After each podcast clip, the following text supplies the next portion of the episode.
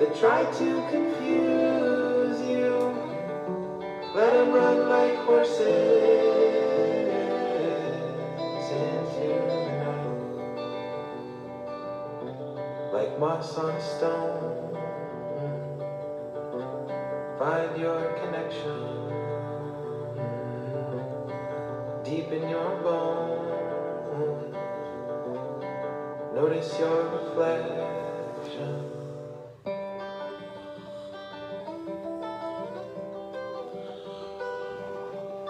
Hola, ¿qué tal? Muy buenos días. ¿Cómo le va a usted? Estamos en esta mañana de lunes 9 de enero del 2023 aquí en las noticias con café porque ya sabe usted que no, no son noticias. ¿Cómo le parece esta nueva escenografía? ¿Cómo le parece este nuevo formatito que estamos empezando? Vamos a tratar de llegar este, a ustedes alrededor de las 8 de la mañana. Hoy por cuestiones de logística no, no lo podemos lograr, pero pues ahí, vamos, ¿no? ¿Qué le parece la música? ¿Qué le parece todo este rollo que estamos planteando? Y bueno, pues la imagen más fresca de las noticias con café, aquí la tenemos con ustedes. Estamos aquí ya planteándoselo. Y bueno, pues este recordarle a usted nuestras redes sociales, Ulises Lugo presenta esa es nuestra red social. Ahorita se las le pongo la dirección. Y bueno, con el cariño y de siempre, al estilo tía Rosa, pues así empezamos esta mañana de lunes, eh, 9 de enero del 2023, con la información a detalle. Arrancó movidito, arrancó movidito el 2023 y bueno, vamos a, a tratar de darle a usted los pormenores de lo que este año nos ha deparado, ¿no? O sea, a final de cuentas, a final de cuentas, este, me estoy, me estoy distrayendo con, bueno, vamos a tratar de, ¿se escucha bien?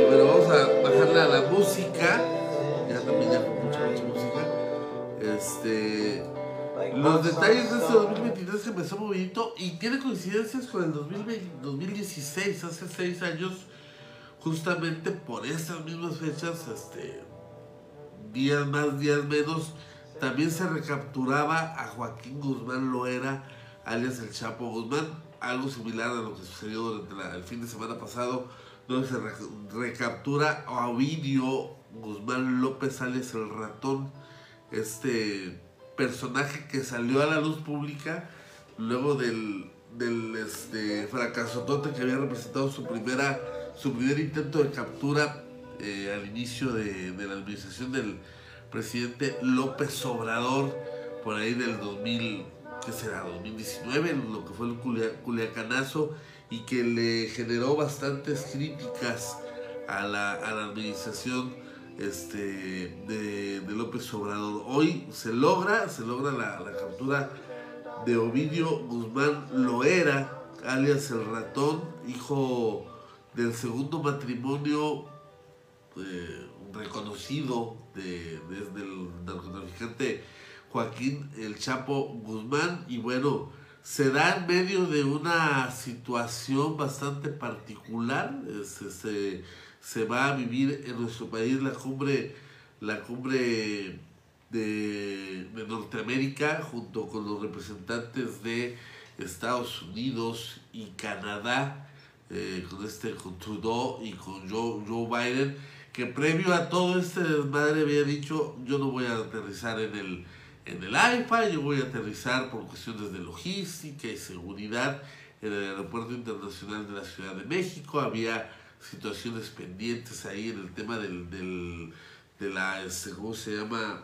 Del combate al crimen organizado, cuestiones que no son del todo del agrado de los estadounidenses y demás. Y bueno, se da el operativo de, de Ovidio Guzmán Loera e inmediatamente la postura cambia, vamos a aterrizar en el AIFA y pues se da como esta situación, ¿no? Que se habla mucho que es para congraciarse y quedar bien con los estadounidenses, ¿no? Esta, esta especie de, tributo eh, tributo mexica, ¿no? Al gran Tlatuani, aquí está mi regalo, aquí está mi tributo a usted, oh gran señor.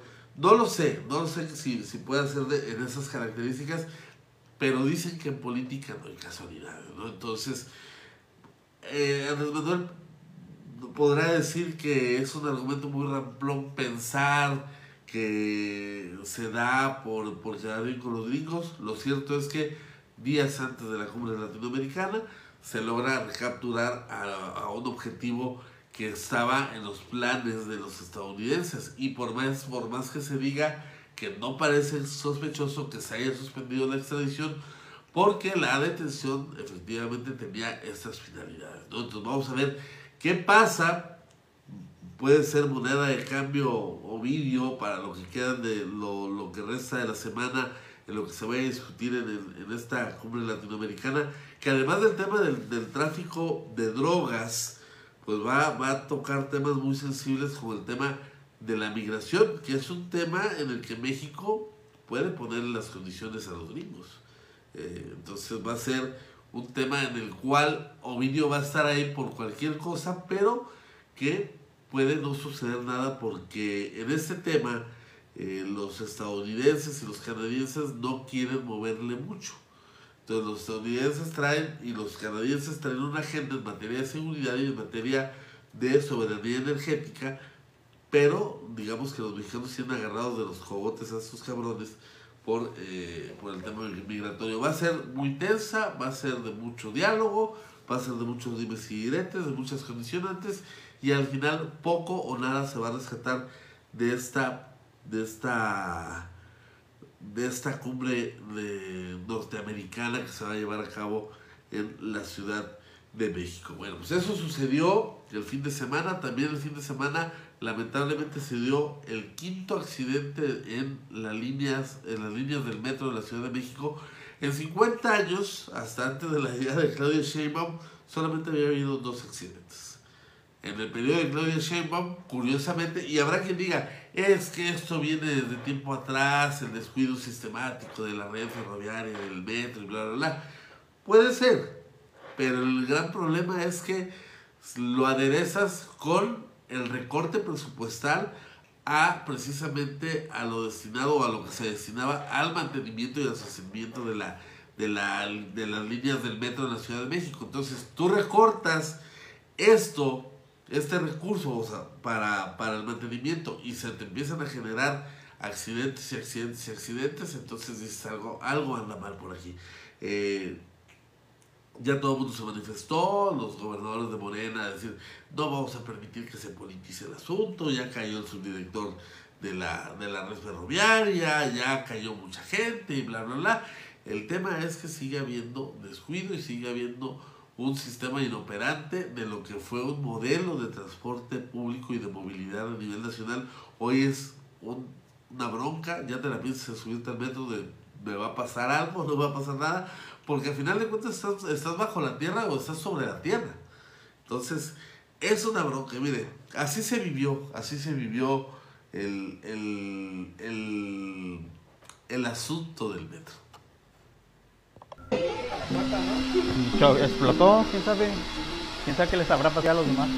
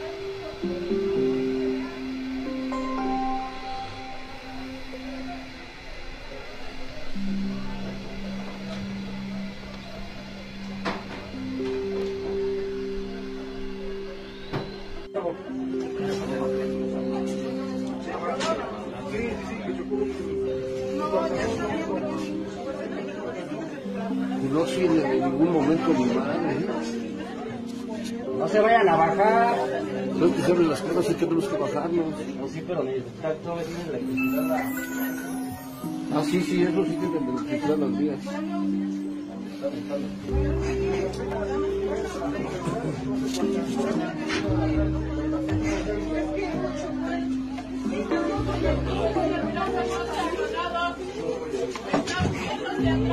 Sí.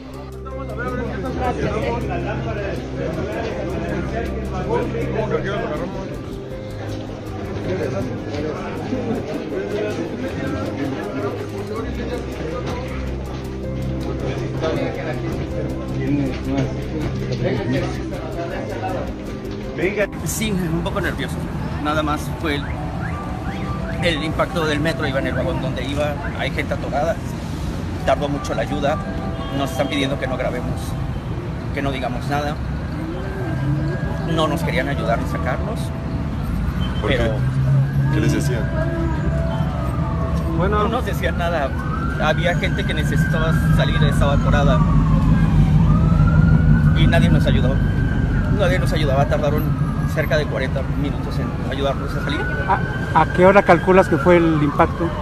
Tiene aproximadamente una hora. ¿A dónde te dirigías? Eh, se quedó, el impacto fue de, de Potrero hacia la raza a la mitad. En, el, a la mitad del túnel, repito, tardaron, nadie nos quería ayudar, había gente del personal del metro que necesitábamos ayuda por la gente atorada Cuando dices atorada, ¿te refieres a que es- estaban entre los... en los escombros. Estaban atorados en los escombros y las sillas. ¿Cómo fue el choque? ¿Sabes? Nos ¿Tienes- chocaron. Nada más sentí el impacto, nos chocaron. No recuerdo más realmente. O sea, fue el impacto. nada.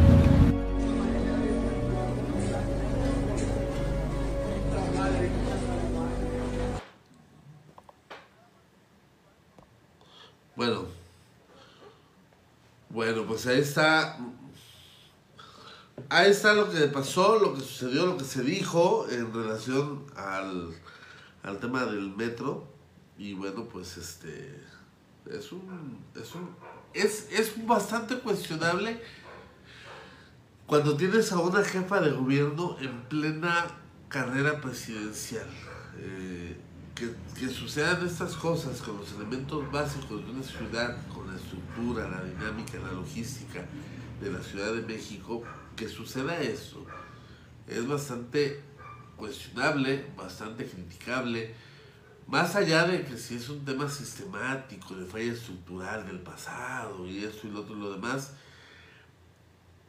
el no atender algo tan fundamental como la movilidad en una ciudad con las características de la Ciudad de México y que te pueda generar eh, un asunto de tragedia, sí es bastante, bastante cuestionable, sobre todo para alguien que buscaría continuar con un proyecto de gobierno que a todas luces no ha sido lo que, lo que, lo que habían vendido. Habrá quien diga, ha sido bueno, ha sido malo, ha sido, ha sido esto, lo otro, lo demás, pero realmente no ha sido lo que, lo que nos vendieron en algún momento este, para, para poder aspirar a, a, a, a optar por ellos como, como, como una alternativa ¿no? a lo que ya se ha tenido como, como ejercicio de gobierno. Habrá quien lo defienda, habrá quien se haya desencantado, habrá quienes como, como un servidor, que yo siempre lo he dicho, no, no a mí no me- nunca me convenció el proyecto de Andrés Manuel. Un proyecto de estas, de estas características inoperante, con mucha opacidad, con poca claridad y poco sentido de autocrítica y de responsabilidad. Aquí nadie se hace cargo del tema, simplemente se corta el hilo por lo más delgado y vamos a ver qué sucede. Mal por las víctimas, mal por las familias, mal por, por donde se le quiera ver. Entonces, este, pues triste lo que, lo que ha sucedido en nuestro país en este fin de semana. Por un lado, un- una recaptura que es un, digamos, es una buena nota para el tema de seguridad, pero sí eh, envuelta en muchas aristas cuestionables de si es para que- quedar bien o congraciarse con este con, con los visitantes distinguidos que tenemos este fin de semana y lo que sucede en la Ciudad de México. Bueno, pues ahí está el tema nacional. Le comento, dice Rubén Rocha Moya, que es el, el- el último que se enteró de, de todo este desmadre, que hay condiciones para regresar a la normalidad a clases y actividades en Sinaloa. Esperemos que así sea por, por bien de los sinaloenses. Son 109.743 personas desaparecidas y no localizadas en el país. Esto luego de siete días de haber iniciado el conteo, el conteo hasta el 7 de enero, hay 109.743 personas desaparecidas y no localizadas a nivel nacional, de acuerdo, de acuerdo con información de la Comisión Nacional de Búsqueda con corte al 7 de enero. Entonces, así las cosas. También que, que les habíamos comentado, pues este, la inflación cerró el 2022 a la alza, por más que quisieron disfrazar y maquillar las cifras, 7.82% la tasa de inflación de acuerdo a la información publicada por el Instituto Nacional de Estadística, Geografía e Informática, el INEGI. Los productos y servicios que registraron aumento de precio y tuvieron mayor incidencia en la inflación de diciembre fueron chile serrano, servicio de loncherías, fondas, torterías y taquerías, refrescos envasados, tomate vivienda propia, restaurantes y similares, servicios turísticos en paquete, autobús año, otros chiles frescos y otros alimentos cocinados. Eso fue lo que subió el tema inflacionario y también este, pues les comento que eh, el valor diario de la UMA subirá, eh, de ciento, subirá a los 103.74 pesos en el 2023. Esto lo dio a conocer el INEGI. Este 103.74 pesos será el valor de la unidad de medida y actualización, la UMA, en nuestro país. Bueno, pues esta la información nacional. Saludos al buen Rigoberto Bernal Domínguez, el buen Rigo que nos está viendo. Este, ha tenido unos días complicados, pero bueno, un abrazo, mi Rigo. Hay que echarle ganas puro para adelante. A Lidam Savitri que nos está viendo también. Y bueno, pues a todos, a toda la gente que se da la oportunidad de, de acompañarnos con una tacita de café eh, pues para disfrutar las noticias esta mañana, mañana del lunes 9 de enero. Bueno, pues está la información eh, nacional. ¿Qué tenemos en información local? Bueno, pues este, usted supo que sucedió todo esto en Culiacán y bueno, la ola de violencia se iba expandiendo tanto al norte del Estados Unidos como al sur y somos frontera con eh, y por ahí sí se dieron algunas situaciones, este, el 43 Batallón de Infantería con sede en Tepic eh, se dio cita a la frontera sinaloense y bueno, el operativo pues lamentablemente falleció el, el comandante del 43 Batallón, Juan José Moreno Ursúa, y uno de sus escoltas, originario de Colonia Moderna, de apenas 25 años de edad, este joven Víctor Bañuelos Jiménez, eh, había sido egresado de la licenciatura en Seguridad Pública de la Universidad Tecnológica. Por ahí vimos algún video en convivencia con sus, con sus compañeros de la UT.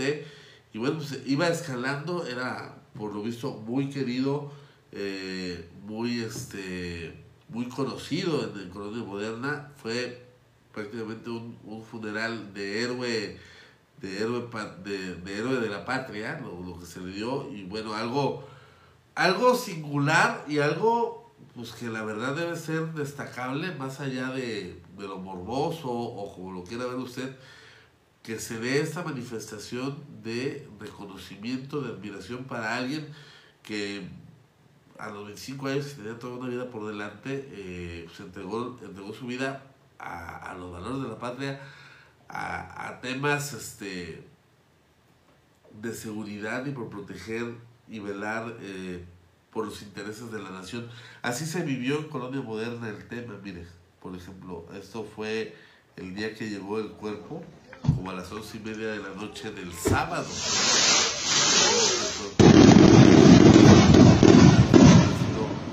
homenajeado, haber tenido este, honores en, en la tercera zona militar junto con este, con el, así llegaba a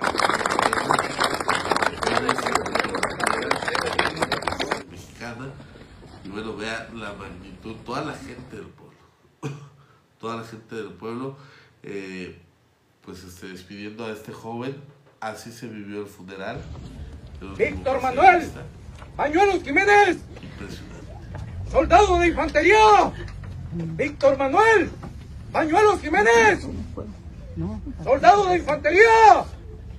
Víctor Manuel Bañuelos Jiménez. ¡Cabo de turno! ¿Qué ocurre? El soldado de infantería, Víctor Manuel Bañuelos Jiménez, ha muerto.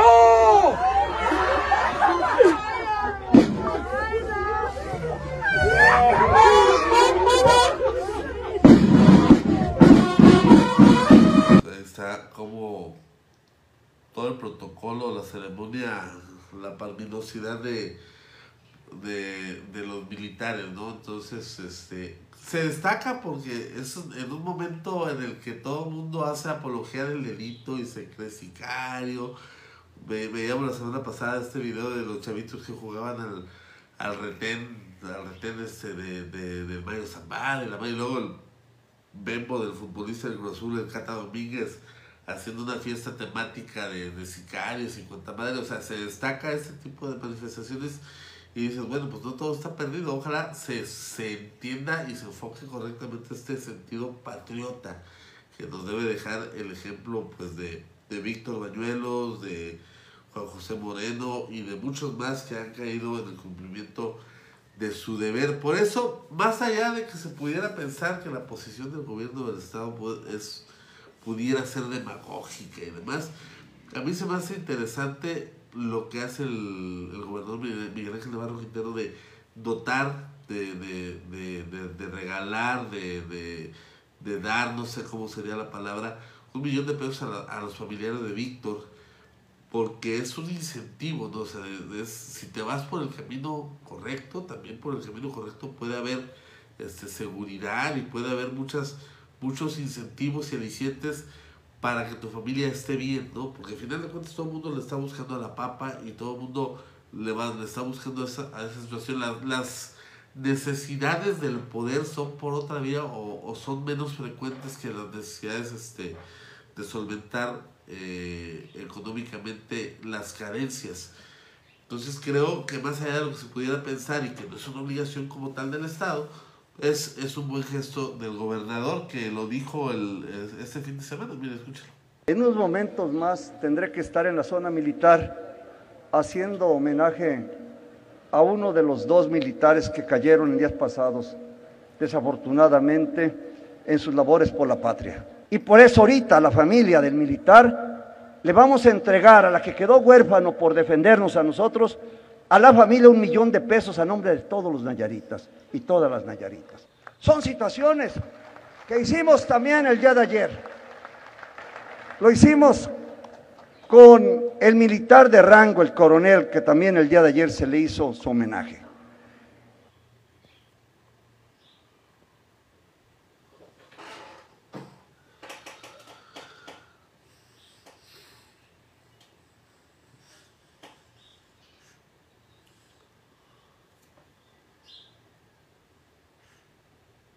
Bueno, pues ahí está lo que dijo el doctor Miguel Ángel Navarro Quintero.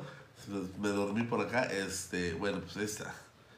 Reconocimiento a la gesta, a, al- a la ofrenda de vida, pues que es que dio este, este joven que estaba cumpliendo con su deber y pues los emboscaron en Escuinapa eh, durante los bloqueos o los narcobloqueos que se implementaron buscando que nadie entrara, o más bien que nadie saliera de Sinaloa para evitar a toda costa la, el traslado de Ovidio Guzmán López a la Ciudad de México. Bueno, pues está esa información. ¿Qué le comento a usted? Van a dar una prórroga de todo el mes de enero para reemplacar. En febrero comenzarán las multas. Y no nomás van a ser las multas, así como se las gastan, pues este, van a empezar a retirar vehículos de circulación. Eh, así lo dio a conocer. Bueno, lo, de, lo que van a retirar vehículos es, es una, es una, este, ¿cómo se llama? Es una presunción mía, pero van a empezar las multas, van a empezar a partir de febrero, así lo dio a conocer Sistiel Guaya Lora, quien dijo que después del año de plazo, el año de gracia que dio el gobierno estatal, pues este será a través de la Secretaría de Movilidad cuando se dé una prórroga más para todos aquellos automovilistas que aún no han cambiado las placas de su automóvil. Se bajará la solicitud a los municipios para que todos puedan hacer el reemplacamiento este primer mes dar la oportunidad para que puedan hacer el reemplacamiento, porque sabemos también que el registro público vehicular, el REPUBE, que también estuvo metido en broncas, eh, pertenece al secretario ejecutivo, tiene bastante carga. Eh, empezarán a multar a quienes no hicieron el reemplacamiento a partir de febrero en las, principales vialidades del estado, lo que corresponde al libramiento, los bulevares hacia Bellavista, los ramales en los municipios, algunos bule- bulevares en las entradas de los municipios, detalló la funcionaria estatal. Entonces, si le caen y, le, y usted en placas viejitas, pues no pregunte por qué lo van a multar o por qué le van a quitar el carro. Entonces, este, hay que apurarse, hay que apurarse a reemplacar porque pues viene la voladora. Saludos a Grecia Romero, a Ernesto Gama, muy buenos días. A todos ustedes, muchas gracias. Se reabre el carril frente a Catedral de Tepic, solamente irá de norte a sur. Queda suprimida la vuelta a la izquierda por la calle Lerdo. Y bueno, quedará ese carril despejado para evitar el congestionamiento del cagadero que se arma en el centro histórico de la ciudad. De sur a norte seguirá tapado pues para salvaguardar la integridad física de la gente y de los vehículos que pudieran transitar por el costado de la Catedral de Tepic. A Carlos Rodríguez, que lo acabo de ver, que se acaba de conectar también, muy buenos días. Este, ¿Cómo estás, Carlitos? Carlos, el abogado, el abogáster. Muy buenos días. Y bueno, pues ahí está el asunto dato de registro civil de Tepic. Eh, durante el 2022 fallecieron 2.277 personas eh, en lo que fue el año pasado. La mayoría fueron adultos mayores a causa de neumonía e infartos. Cuide bien a sus, a sus, este, a sus adultos mayores, sobre todo estos meses de, de gran frío. Dice, no, viejo, viejo dicho popular, enero, febrero, el viejadero. Pues hay que ponerlos al solecito, comprarles cobijas, las de Carel y Ruiz o las que usted quiera, pero tápelos, abríguelos, atiéndalos, consiéntalos para que tengan dignidad en los últimos eh, años de vida que puedan tener en este plano terrenal. 2.277 personas durante el 2022, la mayoría adultos mayores, causa de neumonías e infartos. ¿eh? Entonces hay que tener cuidado. Bueno, vámonos, eh, regresamos con la miscelánea. La miscelánea hoy va a ser miscelánea deportiva. Mire, ayer hubo béisbol en el, en este, en el estadio universitario. creo que están en playoffs o están en la segunda vuelta, no sé, no tengo la menor idea. Pero pues este, hay pasión, ¿no? Hay pasión de todo lo que es el deporte, siempre se desborda. Los pleitos de los beisbolistas son ejemplares, ¿no? Porque al final de cuentas se agarran a madrazos y ahí queda la bronca. Regularmente esto no trasciende a, la- a las gradas, ayer, ayer no fue la excepción, todo el mundo estuvo a la expectativa, pero pues este, más allá de que pueda parecer algo chido, pues hay que, hay que siempre tener la, la cabeza fría, ¿no? Este, hay que tener el temperamento pues ahí, pero la cabeza fría para evitar hacer estos desfiguros, pero bueno, pocas veces se da en el, en el, en el deporte, en el béisbol Nayarita, pues entonces vale la pena pues documentarlo y así fue parte del pleito que se dio entre los universitarios de Tepic y los jaibos de Sayulita del municipio de Acaponeta.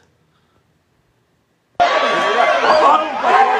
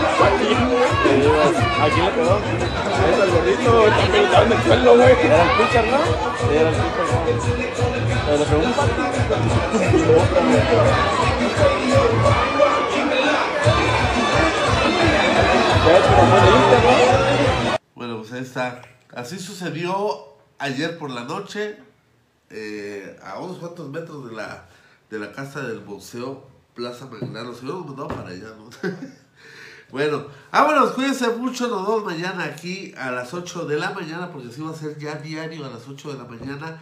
Aquí en Ulises Lugo presenta las noticias con café, que vamos a traerles más cambios en los subsecuentes días. Porque ya sabe usted, si no, no son noticias. Cuídense mucho, pásenla bien, bonito inicio de semana. Se acabó el, el este el Guadalupe Reyes y hay que ponerse a hacer ejercicio porque fue mucha panza durante 2022. ¡Vámonos! Bye.